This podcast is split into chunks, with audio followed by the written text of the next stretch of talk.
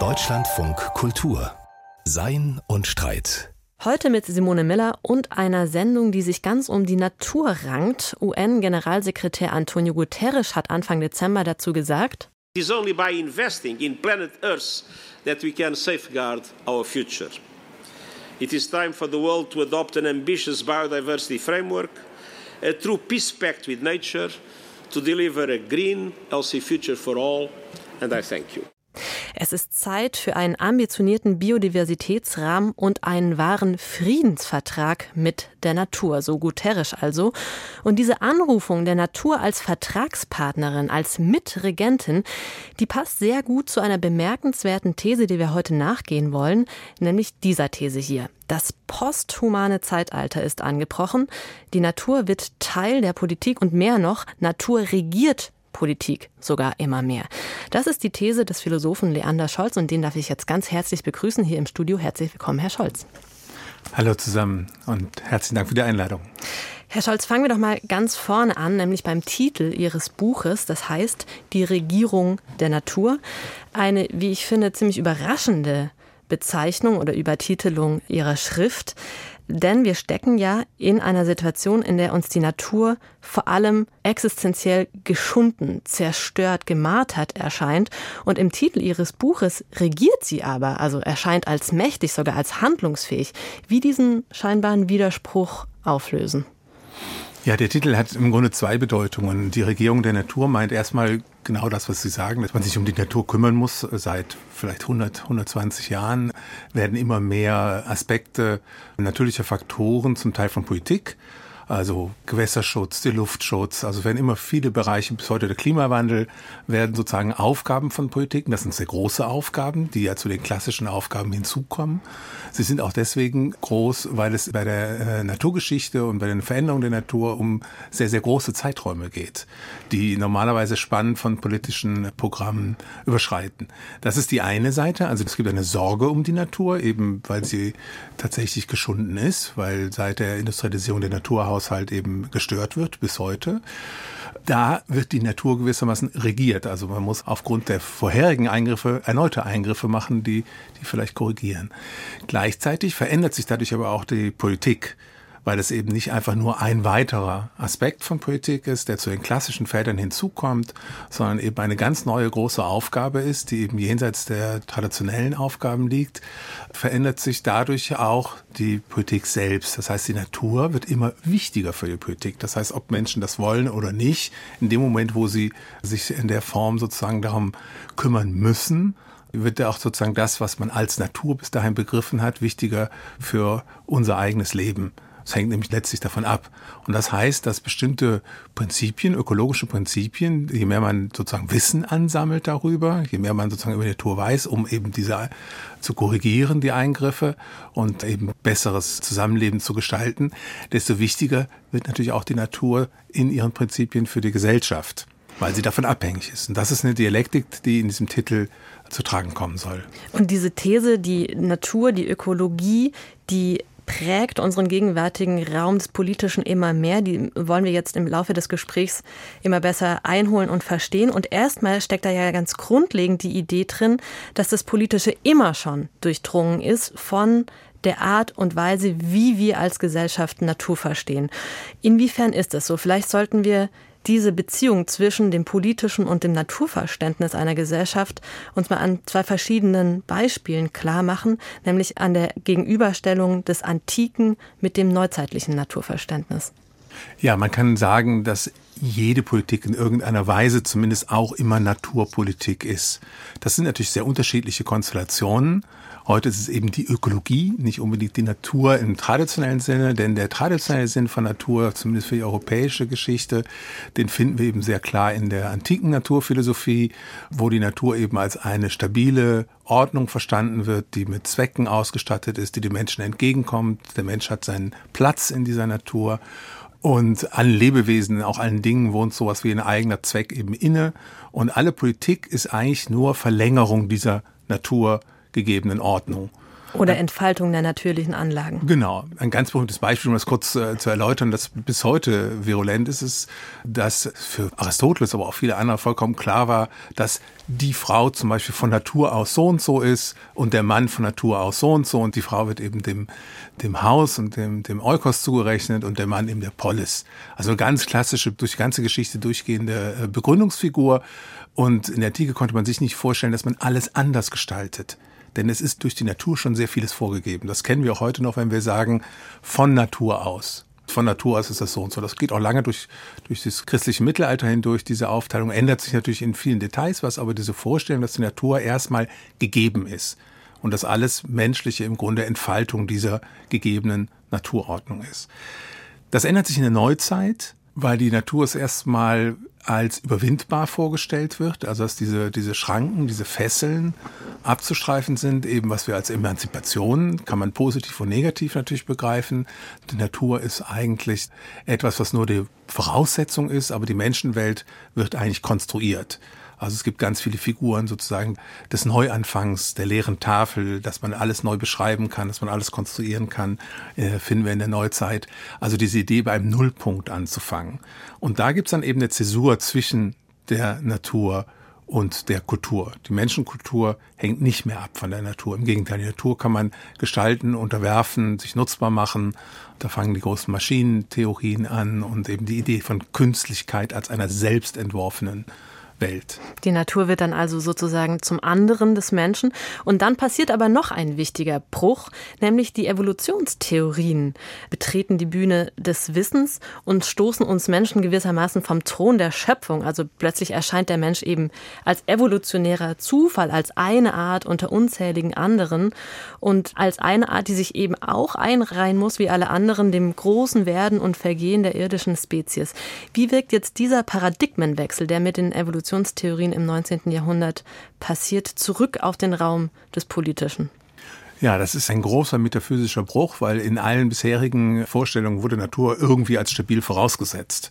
Selbst dann, wenn sie als zu überwinden gilt, wird sie erstmal vorausgesetzt, dass sie nicht in sich problematisch gewissermaßen ist. Mit der Evolutionstheorie verändert sich das, weil die Natur wird verzeitlicht. Alle Ewigkeitsvorstellungen, wie wir sie in der Antike noch finden, sind damit verschwunden. Arten entstehen und vergehen. Das gilt eben auch potenziell für den Menschen. Und die Natur wird erstmal unzuverlässig. Ja, es sind Prinzipien, die die Evolution treiben und es ist kein fixes Tableau mehr von bestimmten Arten, die es ewig gibt. Das ist ein metaphysischer Bruch und der führt erstmal auch zu ganz vielen Ängsten. Das Stichwort im 1900 ist Degeneration die Angst besteht darin, dass die Menschen sich eigentlich nicht höher entwickeln, sondern im Gegenteil eben verschlechtern.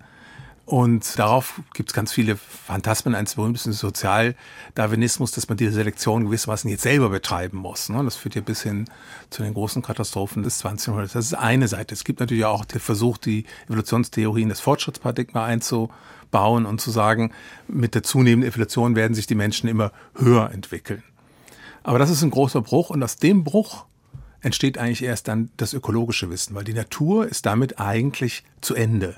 Und Ökologie ist ein Wissen von der Natur unter den Bedingungen ihrer permanenten Veränderung. Also es ist sozusagen eine neue Natur, die dadurch entsteht. Das finde ich total interessant, diesen Befund, dass die Ökologie an einem Zeitpunkt entsteht, an dem sich der Mensch eben zum ersten Mal erkennen muss als Lebewesen unter anderen Lebewesen. Das wäre sozusagen der Punkt, den Sie gerade gemacht haben mit Blick auf die Metaphysik und den metaphysischen Bruch. Und gleichzeitig entsteht die Ökologie ja auch zu einem Zeitpunkt, als die Natur zum ersten Mal nicht mehr als bedrohlich, als chaotisch, als Gewalt erscheint, sondern auf einmal zur Ressource wird, die schutzbedürftig ist. Genau, neben dem metaphysischen Bruch ist das der zweite äh, entscheidende Einschnitt, der sozusagen die ganze Geschichte der Ökologie erst in Gang setzt, weil die Natur auf einmal als ein gestörter Zusammenhang wahrgenommen wird. Also ganz praktisch. Gestört durch die Industrialisierung, durch die Intensivierung der Landwirtschaft, man muss sich klar machen, im 19. Jahrhundert gab es ein enormes Bevölkerungswachstum in Europa, insbesondere auch in Deutschland. Und es mussten eben die traditionellen Weisen der Ernährungserzeugung mussten eben intensiviert werden und eben plötzlich ist die Natur erscheint sozusagen nicht mehr als fähig von sich selbst das zu geben, was die Menschen brauchen. Und durch diese massiven Eingriffe in die Lebensgrundlagen wird erst klar, dass diese Zusammenhänge der Naturhaushalt halt störbar ist. Und die Ökologie als Wissen setzt erst im Grunde ein, als der schon gestört ist. Das heißt, die Anlässe zu untersuchen, wie eigentlich die Lebewesen untereinander zusammenhängen, mit ihren Umweltfaktoren zusammenhängen, was es bedeutet, wenn man die Meere überfischt oder die Landschaft, wenn zu viel Düngemittel eingesetzt werden. All diese Fragen, die uns ja seit mehr als 100 Jahren beschäftigen, finden erst unter eben dieser Bedingung der Störung statt. Das heißt, es gibt mit der physischen Bruch, die Natur verschwindet metaphysisch durch die Evolutionstheorie und es gibt eben das erste Mal die Erkenntnis, dass der Mensch das Problem der Natur ist. Das ist auch was sehr Neues, dass der Mensch sich selber als Problem sieht und der Mensch muss die Natur vor sich schützen. Und damit wird die Natur auf ganz andere Art und Weise prägend für die Politik. Das werden wir gleich weiter besprechen. Ich finde aber auch interessant an diesem Punkt noch, dass die frühe Ökologie selbst wiederum aber auch Elemente der damaligen Gesellschafts- und Wirtschaftstheorie in sich aufnimmt. Also dass es nicht nur so rum ist, dass das Naturverständnis immer schon den Raum des Politischen mitprägt, sondern auch, zumindest was die frühe Ökologie betrifft, auch die naturwissenschaftlichen Perspektiven sozusagen immer Referenz nehmen auf die Gesellschafts- und Wirtschaftstheorie. Und vielleicht könnten Sie das ein bisschen ausführen, inwiefern die frühe Ökologie Ökologie tatsächlich beeinflusst ist von der ökonomischen Theorie ihrer Tage. Ja, man kann das eigentlich schon bei Darwins Evolutionstheorie zeigen, dass natürlich die ganze Vorstellung, dass die ganze Natur im Grunde so eine Art großer Konkurrenzmarkt ist, auf dem sich eben Konkurrenz um Raum, um Nahrungsmittel und bestimmte Selektionskriterien verziehen. Um das zu entwickeln, hat er selber explizit auch auf Autoren der politischen Ökonomie zurückgegriffen, also eben auf Markttheorien, die ja vor allem im 18. Jahrhundert schon entwickelt waren.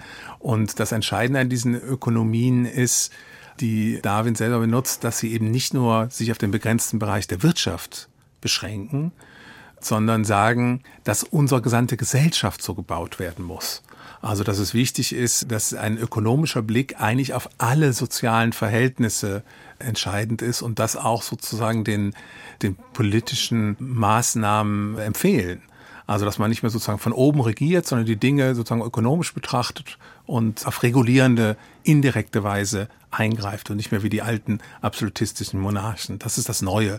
Und die politische Ökologie übernimmt eigentlich diesen Blick erstmal, dass sie auch versucht, sozusagen den Naturhaushalt genauso ökonomisch zu begreifen wie eben die politische Ökonomie, die Gesellschaft. Und also auch sie würde eben nicht mehr direkte Maßnahmen empfehlen, dass man sozusagen, man kann den Tieren nichts befehlen oder sowas, sondern dass man durch Regulationen und Lenkungen, also all diese indirekten, durch Anstupsen, man muss sozusagen ein neues politisches Modell entwickeln. Und das ist sehr stark beeinflusst eben von diesem ökonomischen Modell. Nur, dass es eben jetzt um die Gesamtheit der Lebewesen geht. Das ist also sehr, sehr viel größer. Auch das verändert natürlich das Modell selbst wiederum. Ja. Aber die Regierung der Natur ist sozusagen keine autokratische Regierung, sondern ist eben eher wie ein Gärtner. Das Modell ist eher wie ein Gärtner, der lenkt, der natürlich auch was vielleicht zurückschneidet, der auch was beschränkt, aber der eher sozusagen die schon bestehenden Bewegungen verstärkt oder abbremst. Und das ist ein ganz klassisches Motiv eben schon der, der politischen Ökonomie. Und das wird da übernommen. Und da wären wir jetzt eigentlich fast angekommen, wiederum bei der Kernthese Ihres Buches. Nämlich jetzt stellt sich ja auch wiederum die spannende Frage, wie wirkt also dieses ökologische Paradigma, das Sie gerade gezeichnet haben, wieder zurück auf die Politik? unserer Tage, auf die Politik dann auch später unserer Zeit. Und Sie sagen eben, dass die Ökologie aus Politik in einer gewissen Weise Biopolitik macht. Also nicht mehr Subjekte werden regiert, das haben Sie auch gerade schon skizziert, sondern deren Art und Weise zu leben, deren Existenzweise. Was genau meinen Sie jetzt damit mit Blick auf unsere Gesellschaft? Woran machen Sie das fest? Vielleicht könnten Sie das einfach ein bisschen skizzieren. Mhm. Also unter Biopolitik versteht man klassischerweise den Moment, dass im Laufe des 19. Jahrhunderts, wo das Leben der Bevölkerung für die Regierung wichtig wird. Damit ist einfach gemeint, dass plötzlich Gesundheit ein wichtiges Thema ist. Also es geht nicht mehr um die Einstellungen oder um das richtige Verhalten, also natürlich auch, aber eben in der Biopolitik geht es vor allem sozusagen tatsächlich um das reale körperliche Leben und das wird gefördert. Das ist neu. Sozusagen die Bevölkerung soll sich ja vermehren, weil es wichtig ist, eine starke Bevölkerung zu haben, also aus den klassischen alten Territorialstaaten, die eben sich über ein Territorium definieren, werden auf einmal Bevölkerungsstaaten. Bevölkerungsstaaten heißt eben, dass es Maßnahmen zur Bewirtschaftung der Bevölkerung gibt. Das sind vor allem Gesundheitsmaßnahmen. Das ist bis heute so, also sagen wir zum Beispiel das Rauchen wäre eine ganz klassische biopolitische Maßnahme, das zu verbieten oder einzuschränken oder zumindest das abzustellen, soweit es möglich ist. Weil man könnte ja sagen, in anderen Regimen hätte man gesagt, es ist doch egal, wenn die Leute sich selbst schädigen. Ist ja ihr Problem. Aber unter biopolitischen Aspekten würde man sagen, nein, die Gesundheit der Bevölkerung ist Teil sozusagen des, des, des Regierungsmoments. Und, Ein und anderer ganz aktueller Anlass wäre die Pandemie, die Corona-Pandemie und ihre Bekämpfung durch zum Beispiel die Impfungen. Ja, natürlich. Das ist ohne das neue Paradigma, genau, das, das große neue Paradigma. Also Gesundheitspolitik überhaupt, dass es so einen großen Stellenwert bekommen hat. Und dass es eben nicht sozusagen jedem Einzelnen überlassen ist. Und unter ökologischen Bedingungen muss man sich jetzt vorstellen, dass sich dieses Paradigma der Biopolitik enorm ausweitet. Denn jetzt ist es ja nicht mehr, nicht mehr nur das Menschenleben, sondern es gibt einfach extrem viele Lebewesen, die auf einmal regiert werden müssen wo zumindest eingegriffen werden muss. Was ist ich, wenn bestimmte Populationen, das ist ja der entscheidende Punkt, dass es ja nicht nur, dass die Artenvielfalt weniger wird, weil welche aussterben, sondern es gibt ja auch, dass sich andere Populationen vermehren, weil andere nicht mehr existieren. Also wenn das ganze wechselseitig, die ganzen Interdependenzen zwischen verschiedenen Arten gestört ist, kann das eben extreme schwierige Folgen haben. Und deswegen ist die Ökologie im Grunde eine Ausweitung dieser Biopolitik, dass sie sich jetzt nur eben auf sehr viel mehr Existenzen, die jetzt in Beziehung stehen, verfassen muss. Und mit Existenzen meine ich in dem Sinne, dass, dass tatsächlich das Leben dieser Arten regiert werden muss. Ähm, Entschuldigung, zurückgefragt, Leben, ja. mit Leben meinen Sie tatsächlich zum einen das Leben einer einzelnen Kreatur, aber Sie meinen auch die Existenzbedingungen einer ganzen Art und verschiedener Arten, richtig? Ja, Genau. Also man regiert sozusagen indirekt. Das ist ein ganz starkes Motiv der ökologischen Regierung, dass man sozusagen kein, man, es geht nicht darum, normative Vorschriften oder sowas zu machen, sondern man verändert die Existenzbedingungen, damit sich zum Beispiel eine bestimmte Art vermehrt oder eine andere Art weniger vermehrt. Es gibt natürlich auch direkte Eingriffe, aber der eigentliche Punkt der ökologischen Regierungsweise ist gewissermaßen regulativ. Die indirekte Steuerung. Die indirekte Steuerung. Und das ist etwas, was eben nicht nur dann sich auf die Natur bezieht, Ne, sondern das kann sich dann auch auf die Gesellschaft zunehmend beziehen. Das ist sozusagen viel mehr indirekt gesteuert ist. Man, man kennt das heute auch also als, als Floskel so ein bisschen, dass man sagt, bestimmte Technologien entstehen in einem bestimmten Ökosystem. Das heißt, man adressiert es nicht direkt, sondern man schafft Umgebungen, Bedingungen, in denen etwas entstehen kann. Und das ist eine sehr indirekte ökologische Denkweise und keine direkte sozusagen, dass man die Dinge direkt adressiert und quasi willentlich schafft. Sie arbeiten auch heraus, das finde ich einen zusätzlichen spannenden Punkt, dass teilweise aber auch Konzepte aus der Ökologie direkt übertragen werden auf das Gesellschaftliche. Und ein Beispiel kann da das Diversitätskonzept sein, das in der Ökologie ja zunächst einmal einfach meint, das Zusammenspiel, auch das sich selbst regulierende Zusammenspiel zwischen unterschiedlichen Arten in einem Biotop. Tatsächlich ist aber das Diversitätskonzept ja auch zu einem der Logos oder der Losungen unserer Tage geworden, wenn es geht um die Herstellung von Fairness, von Gerechtigkeit, auch von Produktivität in unserer Gesellschaft. Kann man jetzt tatsächlich direkt nachverfolgen, dass dieses Konzept von der Ökologie übernommen wurde und übertragen worden ist auf den gesellschaftstheoretischen Rahmen? Es ist komplexer, weil es sich tatsächlich um zwei verschiedene Konzepte handelt, die sich aber wechselseitig äh, stützen. Also es wird dann oft auch argumentiert und es ist ein spannender, enorm spannender Fall, dass man sagt, Diversität wie in der Natur. Ne, so als Vorbildsfloskel. Auch wenn es in der Natur natürlich anders funktioniert, weil es sich auf Arten bezieht und nicht auf Individuen, kann man aber schon zeigen, dass gewissermaßen die Karrieren dieses Konzeptes tatsächlich parallel, sehr parallel verlaufen und dass es da auch Anleihen gibt transformiert. Natürlich. Man kann nicht einfach sozusagen ökologische Prinzipien auf Gesellschaft übertragen oder beziehungsweise in diesem Übertragungsprozess verändern sie sich natürlich. Aber es ist ein hervorragendes Beispiel. Also Diversität in der Natur wird diskutiert schon sehr lange, seit den 20er, 30er Jahren des 20. Jahrhunderts. Und eigentlich ist es erstmal ein ökologisches Konzept. Da gibt es noch nicht Diversität in dem Sinne, wie wir sie heute als soziale oder kulturelle Diversität kennen.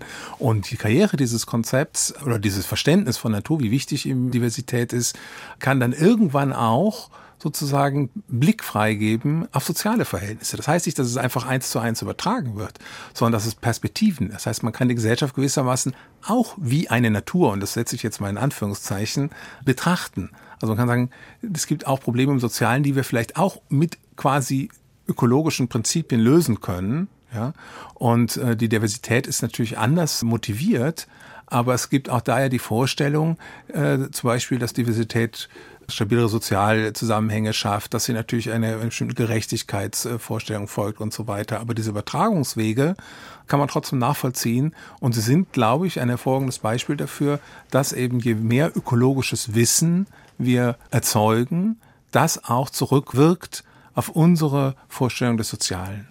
Und die Diversität ist vielleicht ein Beispiel dafür, wie der Raum der Ökologie Gesellschaftstheorie inspirieren kann, ohne dabei essentialistischen Fehlschlüssen auf den Leim zu gehen. Gleichzeitig müssen wir aber auch ansprechen, war die Ökologie immer schon ein Feld, für das sich auch konservative und rechte DenkerInnen interessiert haben. Also lange gerade an der frühen Ökologie, Ende des 19., Anfang des 20. Jahrhunderts, da lief unter dem Stichwort des Heimatschutz Traditionspflege und Umweltschutz lange äh, Hand in Hand. Also die Ökologie und das Nachdenken über über Ökologie von sozialtheoretischer und gesellschaftstheoretischer Perspektive war und ist nicht immer ein progressives Projekt. Nein, auf keinen Fall. Also ich würde sogar behaupten, dass die politische Ökologie, also das, was man so einen politischen Punkt nennen würde, sich sogar, als ist sogar sowas wie ein eigenes Paradigma, was sich sowohl auf der linken politischen Spektrumseite findet, als auch auf der rechten. Und die ganze erste Umweltbewegung bis hin, also erste sozusagen in den 20er Jahren, aber auch sozusagen, Sie haben es genannt, Heimatschutz, Naturschutz, natürlich dann auch teilweise aufgegangen in den Nationalsozialismus. Die war am Anfang mit Sicherheit konservativ, wurde sogar zunehmend rechts und eigentlich erst durch die neuen sozialen Bewegungen in den 70er Jahren sind wir es gewohnt, das ökologische Projekt als äh, links zu betrachten. Ich glaube, das ist aber noch gar nicht ausgemacht. Man könnte eigentlich eher sagen, es gibt eben klassische Strömungen wie Liberalismus, Sozialismus, Konservatismus und die Ökologie ist eigentlich eine eigene. Sie ist eigentlich gar nicht so leicht diesen anderen Strömungen zuzuordnen. Sie ist deswegen eine eigene, weil das erste Mal in einer bestimmten politischen Auffassung der Mensch zumindest nicht die Alleinstellung hat. Sie ist insofern eben posthuman in gewisser Weise. Natürlich heißt es nicht, dass sie jetzt antimenschlich oder sowas ist, aber eben, dass die Sonderstellung, die der Mensch in allen politischen Programmen natürlich der Neuzeit innehat, ist da eben nicht gegeben. Und deswegen würde ich eben behaupten, dass es Ökologie eben sowohl links als auch rechts gibt, dass es keinen wahren Ort dafür gibt, sondern dass es eine eigene Position ist, die natürlich sich immer mit bestimmten politischen Positionen verbinden lässt und heute auch im Grunde zwar mehr auf dem progressiven Spektrum wahrgenommen wird, aber es gibt auch heute natürlich noch die ganzen konservativen Positionen der Ökologie. Kommen wir nochmal auf die Kernthese Ihres Buches zurück, die da ja lautet, wir leben heute in posthumanen Zeiten. Also das ökologische Paradigma hat sich Mitte des 20. Jahrhunderts, hat sich im Anthropozän durchgesetzt. Das heißt, der Gegenstandsbereich der Politik kreist eben längst nicht mehr nur um das Fortkommen der Menschen, sondern umfasst die Sorge um viel, viel mehr Lebewesen, um unzählige andere Spezies. Das ist total interessant, aber es ist auch erklärungsbedürftig in verschiedener Hinsicht. Und fangen wir doch an diesem Punkt nochmal bei einem pragmatischen Punkt an.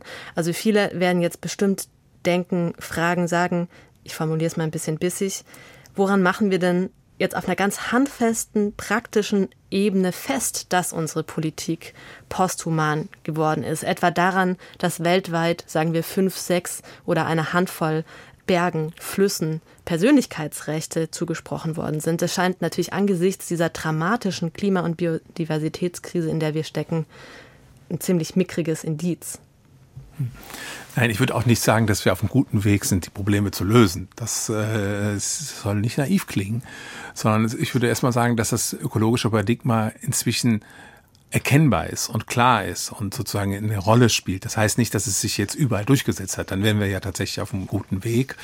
Und zweitens, posthuman heißt, dass ob die Menschen wollen oder nicht, sie werden neue Konzeptionen des Zusammenlebens mit den anderen Lebewesen auf diesem Planeten aushandeln müssen. Ob das sozusagen uns schützt vor der drohenden ökologischen Apokalypse, ob das zeitmäßig so hinhaut, um es mal etwas äh, salopp zu formulieren. Das kann ich natürlich nicht beurteilen, aber ich glaube schon, dass sie auf dem Weg sind, ein völlig neues Selbstverständnis eben unserer humanen Rolle äh, zu, zu definieren. Und allein, wenn man die Aufmerksamkeit sieht, die natürlich zurechtgegeben ist, die eben diese Themen im öffentlichen Diskurs haben, ist es schon gewaltig groß. Nicht, dass die Lösungen anstehen oder dass alles ganz schnell passiert, aber man wird es heute nicht mehr ignorieren können ohne sich doof zu stellen oder so. Ich glaube, es ist eine ähnliche Zäsur wie in der Neuzeit, wo sich ein bestimmtes Vorstellung von Humanismus und eben der Zentralstellung des Menschen herausgebildet hat. Das ist also eine große, große geistesgeschichtliche Zäsur gewesen. Heute ist eben auch eine große geistesgeschichtliche Zäsur. Die ist nicht in zehn Jahren abgeschlossen. Das ist ein großer Prozess, wo wir eben herausfinden müssen, welche Stellung haben wir auf dem Planeten. Wir sind nicht einsam im Weltall oder sowas. Es gibt zahllose andere Lebewesen auf diesem Planeten, mit denen wir zusammenleben, immer schon zusammenleben. Und mit denen müssen wir irgendeine Art von, von Zusammenleben finden, das eben ihren Eigenwert berücksichtigt. Wir erleben also die Herausbildung eines völlig neuen Selbstverständnisses, sagen Sie, wahrscheinlich eines Selbstverständnis ist, das wir heute noch gar nicht in seiner Ganzheit begreifen können. Aber gleichzeitig ist diese Zäsur wahrscheinlich auch verbunden mit einer quasi unlösbaren Aufgabe. Denn Sie haben ja vorher selbst schon darauf hingewiesen, die Ökologie setzt eigentlich als Wissenschaft ein zu einem Zeitpunkt, an dem die Natur bereits aus allen Fugen geraten ist. Also die natürliche Ordnung, diese, dieses Ideal der sich selbst regulierenden Natur ist schon perdu. Und die Komplexität der Wechselwirkungen innerhalb der natürlichen Ordnung übersteigen um Längen unser Wissen. Das heißt, eigentlich können wir fast gar nicht das wiederherstellen oder das retten, was wir retten wollen. Was dann? Es wird auch kein Zurück zur Natur in dem Sinne geben, wie, wie das natürlich oft in, in vielen romantischen und auch ökologischen Bewegungen der Fall war, dass man sich sagte, wir müssen zurück zu so einer Art Harmonie von Mensch und Natur. Das wird wahrscheinlich nicht der Fall sein. Wahrscheinlich die ökologische Krise ist in gewisser Weise auf Dauer gestellt weil wir ja nicht aufhören werden, uns auf, wir werden uns ja nicht verkleinern und verschwinden als Einfluss, sondern im Grunde kann es nur darum gehen, permanent gewissermaßen die Folgen unserer Eingriffe in die natürlichen Lebensgrundlagen permanent zu korrigieren.